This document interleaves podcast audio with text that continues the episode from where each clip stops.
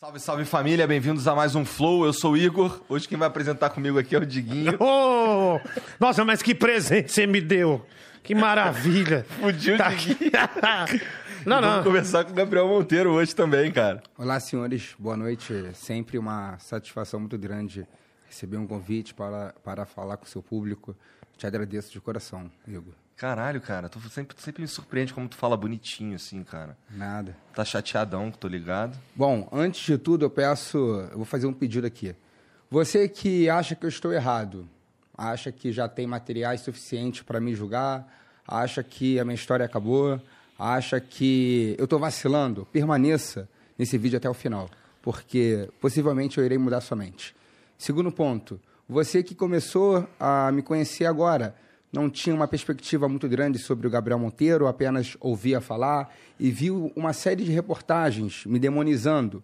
Veja também esse vídeo até o final. Terceiro, vocês da máfia. Vocês sabem quem são. Quem me acompanha sabe quem é e quem não é. Sabe o nome, sobrenome, quem me corrompeu. Vocês da máfia aí do reboque. Vejam esse vídeo. Assistam minha entrevista. Vocês vão entender que existe algo além do plano terreno, além do dinheiro, além da do prazer carnal.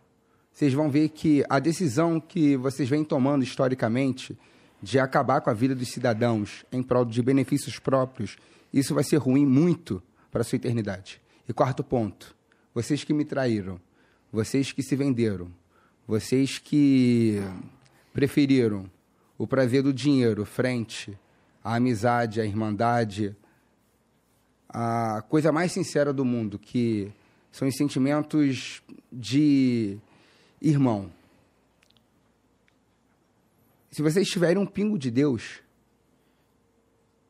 talvez vocês se arrependam. É muito difícil para quem não está ciente, pelo menos 80% da situação que está acontecendo comigo, entender essas falas. Mas, ao longo desse podcast, vocês vão compreender que existe uma guerra entre o bem e o mal. E vocês vão saber de qual lado eu estou. É, tu acabou de falar aí do, do- dos caras aí que, que te traíram, caralho, que eles caras meio que entraram numa de, de ir por dinheiro, caralho. É por dinheiro isso aí, cara? Então, Igão, é o seguinte: isso tudo começou quando eu decidi combater a maior máfia do Rio de Janeiro, a máfia do reboque, que é, desencadeia diversas outras tipicidades penais. A máfia do reboque, basicamente, assalta diariamente os cidadãos do Rio de Janeiro. É famoso uma lá no indústria. É muito. É. É. uma indústria de fazer dinheiro em prol do cidadão, em prol do sofrimento do cidadão. Mas não acho que é apenas rebocar veí- veículos irregulares. É rebocar veículo que deveria estar normalmente ali na vaga. Eles pegam fora da lei, fora do CTB, é peculato, é roubo de peça, é assassinato de pessoas. é, são leis feitas para eles, que eu estou derrubando as leis que eles fizeram para eles. Já tem PL meu aprovado em primeira discussão, primeiro turno, só falta ir para o segundo turno. No segundo turno foi pedido o adiamento dessa matéria. É, é um esquema de lavagem de dinheiro, um esquema que arrola também as milícias cariocas. Talvez seja o coração do crime organizado do Rio de Janeiro. Engana-se quem acha que traficante é perigoso isso dá tanto dinheiro assim, cara? licitamente eles ganharam 133 milhões de reais que, ele de- que eles declararam apenas no Rio de Janeiro em alguns anos. Apenas a declaração deles.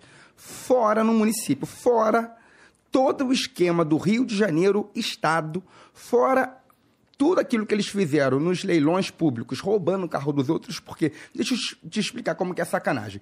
Você é um padeiro, você é um pedreiro, você vem com seu carro, estaciona para ir à praia ou trabalhar.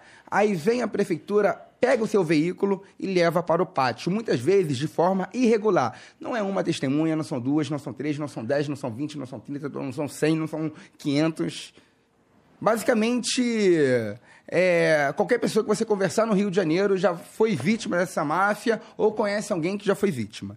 Então, você chega no pátio para pegar o seu veículo, né, após ser roubado, e você não consegue, porque você tem que pagar a máfia o reboque, que que a taxa é altíssima. A diária do pátio, parece até que você está você tá estacionando um helicóptero, um avião. É caro pra caralho. Meu É caro pra caramba, fora as diversas multas que são inventadas pela prefeitura. Você acha que um padeiro, uma, um- uma mãe de casa, uma mãe, uma dona doméstica, é, um, um morador de comunidade consegue pagar 5 mil reais, 4 mil reais para retirar um bem que vale 7 mil? Não. E esse bem vai para o leilão. E no leilão que está toda sacanagem. Desvaloriza todo o bem, o, o- bem é utilizado muitas vezes para pagar a dívida, você não recebe nada e tem um destino sempre para os amiguinhos da máfia. Porque a máfia não está apenas no, no, no- no pátio. A, a- a máfia está no reboque, está no pátio, está no leilão, está na distribuição da peça, está nas lojas de automóveis, está nos compradores. Existe todo um esquema estrutural enorme. O 01 da máfia do Rio de Janeiro que eu prendi, o Jailson, que eh, foi na minha casa, me ofereceu 200 mil reais, tudo gravado. O que eu estou falando aqui... Tá gravado? Tá gravado. Ele foi preso. Tu chegou a soltar isso? Soltei. Sim, senhor. Soltei. Tá no canal? Tá no canal. Ele me ofereceu 200 mil reais apenas para eu não publicar o vídeo e ser amigo dele. E não é 200 mil reais agora, 200 mil reais recorrentemente, quantas vezes eu quisesse. Era uma mensalidade, ele queria me dar um mensalinho. 200 mil reais para ele não é nada. Você que acha, caramba, 200 mil reais, é isso daqui para ele, ó. Isso daqui não é nada. Eu prendi esse cara em flagrante delito, prendi o 02 dele, o Rafael Sorrilha, prendi o major da Polícia Militar, Esses caras, esse, esses- esse Jailson... É o e- 01 da e máfia. o 02, eles são civis. Rafael Sorrilha, sim, são civis. Tá. E junto com eles, articuladores. O Djalma, Major Djalma, da Polícia Militar do Estado do Rio de Janeiro, um dos oficiais mais detestáveis que eu tive o desprazer de conhecer, e o Tenente Brito, que vieram articular. Esse Djalma é uma pessoa tão boa, tão inocente, tão caridosa, que foi condenado por tortura a um morador de favela. E como é que tu chegou nesses, nesses militares aí? Então foi o seguinte: é, foi vazado que eu faria uma fiscalização é, nos reboques. Eu já estava fazendo já um trabalho de investigação muito grande, estava me preparando, esperei a minha segurança ser fortalecida com fuzis da Polícia Militar, esperei o fortalecimento do Estado, do- esperei é, diversos atos, porque não poderia bater na corrupção tão grande que é a máfia do reboque, sem ter uma- um mínimo de estrutura que me tiraram. Rapidinho.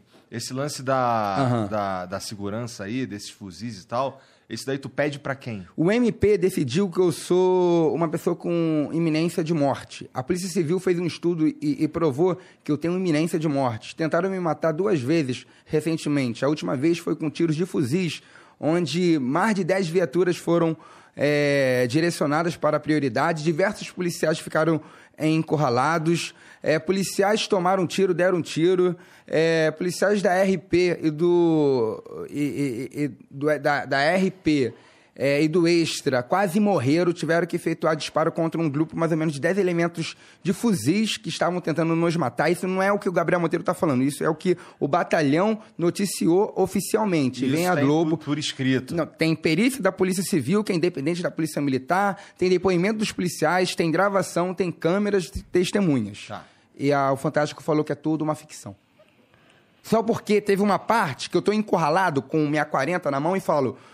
Eu já, eu já tava. em- Ah, esse é do Quintino? Sim, sim, em Quintino. Quintino. Eu tomei tiro pra caramba ali, tava tomando tiro por cima, tomando tiro, tiro, tiro. Eu falo, pessoal, tá tranquilo, hein? Ah, tá tranquilo. Aí eles cortaram só essa parte, ah, ele tá encenando. Mas um segundo depois eu falo, porra, já fiquei encurralado várias vezes na favela, meu irmão. Tá tranquilo, mas vamos que vamos. Aí, 30 segundos depois, Tu era policial ainda? é, como vereador. Tá. Como vereador. Isso foi tem alguns meses. E, e por que que tu tinha uma, uma arma? Eu tenho porte de armas, porque a Polícia Federal me considera uma pessoa ameaçada. Tá. É, então, 30 segundos depois, bate lá o portão, a gente acha que são os vagabundos, mas eram os policiais trocando tiro no portão com a vagabundagem que estava tentando descer para me matar. O Fantástico cortou exatamente a parte que eu falei, tá tranquilo, mas não é o tá tranquilo, tipo assim, ah, tô bebendo um gin, tô no Flow Podcast, tô na cadeira, tô no ar-condicionado. Tá tranquilo, mas a gente vai pra guerra, porra. Meu irmão, o bagulho tá pesado, mas a gente vai manter, caralho. A gente vai manter aqui. Vagabundo não vai terrorizar a gente, não. São as frases motivacionais que eu fiz para a minha equipe. Aí vem um Fantástico, corta essa porra e coloca como se a gente estivesse ali é, é, num teatrinho. Teatrinho caralho, porra. Quase um monte de pai de família morreu ali. Eu quase morri. Minha vida foda-se. Mas agora os pais de família. O meu, um policial da minha equipe foi rendido. Ele, no portão inicialmente, foi rendido, ele fingiu que era morador, foi morador, morador, e entrou no beco onde eu estava. E eu, e, eu entrei naquela situação ali para fazer uma festa, uma caridade para uma criancinha. Tinha comprado toda a festa dela. Fui fazer presença VIP, não cobrei nada. Apenas pensando no bem dessa criança. E vem a, a, o Fantástico e coloca que aquilo ali era uma encenação dentro de uma favela. Que encenação, pô! Da tua equipe ali, quantos caras que era polícia? Quantos caras que podia estar tá armado ali? Todo mundo era. É, todo mundo que estava armado era polícia, pô. Tá. Mas, aí, mas é que eu, eu não sei quantos caras que estavam Eu tava contigo, com pô. quatro policiais na época, armados. A gente estava encurralados é, porque é, a capacidade de bélica nossa era muito baixa e a gente, eu dei ali. É, orientações que a gente recuasse e não enfrentasse a marginalidade e sim chamasse apoio. Por quê? Dentro de uma comunidade, Igão, que a gente não conhecia, a gente na verdade nem sabia que ali era comunidade, porque ali era uma área. É, neutra que o Comando Vermelho tomou. Parece que houve uma, é, era da milícia, depois se tornou neutra, depois o Comando Vermelho tomou e se apoderou. Então, é, a, a, gente não tinha plena noção que ali poderia resultar é, num atentado de, de é, contra a minha vida. Então, eu preferi recuar é, é, ficar dentro ali da vila e não enfrentar os marginais, porque o meu medo é o seguinte: a gente entraria num, num conflito bélico muito grande e algum inocente poderia ser baleado, porque assim que eu entrei é, na rua, numa subida, eu vi muitas crianças, vi pai de família, vi um barzinho, um barzinho aberto, então um conflito ali com a gente, sem conhecer o terreno, eu co colocaria muitas pessoas inocentes em, em, vulnerabilidade. Então, por isso que a gente recuou. A gente não recuou por medo. A gente não recuou porque nós somos fracos. A gente recuou porque foi a melhor estratégia. A gente preferiu chegar ao GAT, Patamo, setor, extra, todas as viaturas, supervisão de oficial, supervisão de graduado, todas as viaturas possíveis do batalhão foram acionadas. E isso tudo está documentado bonitinho. Tudo. A própria polícia militar, são, são o quê? 30 policiais, 40 policiais, 50 policiais, não sei basicamente quantos policiais, mas eram, era polícia pra caramba. São todos testemunhas. Policiais que não são da minha equipe trocaram tiro. E essa, essa parada aí foi antes de tu denunciar o lance da, da milícia? Foi antes. Da, da, do, do foi do... antes. Detalhe, perícia da Polícia Civil, o carro que estava com a gente tomou três tiros.